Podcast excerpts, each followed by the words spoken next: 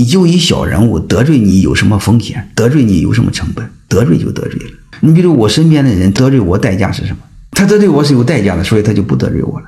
所以你只要优秀，你身边人即便是坏人，他也不敢坏，他也不敢伤害你。所以你会发现，你身边糟糕的人际关系全是一帮烂人，只能说明你现在还不优秀。不要抱怨环境，先思考自己。我们外在所有苦恼都是你内在的投射、内在的反应。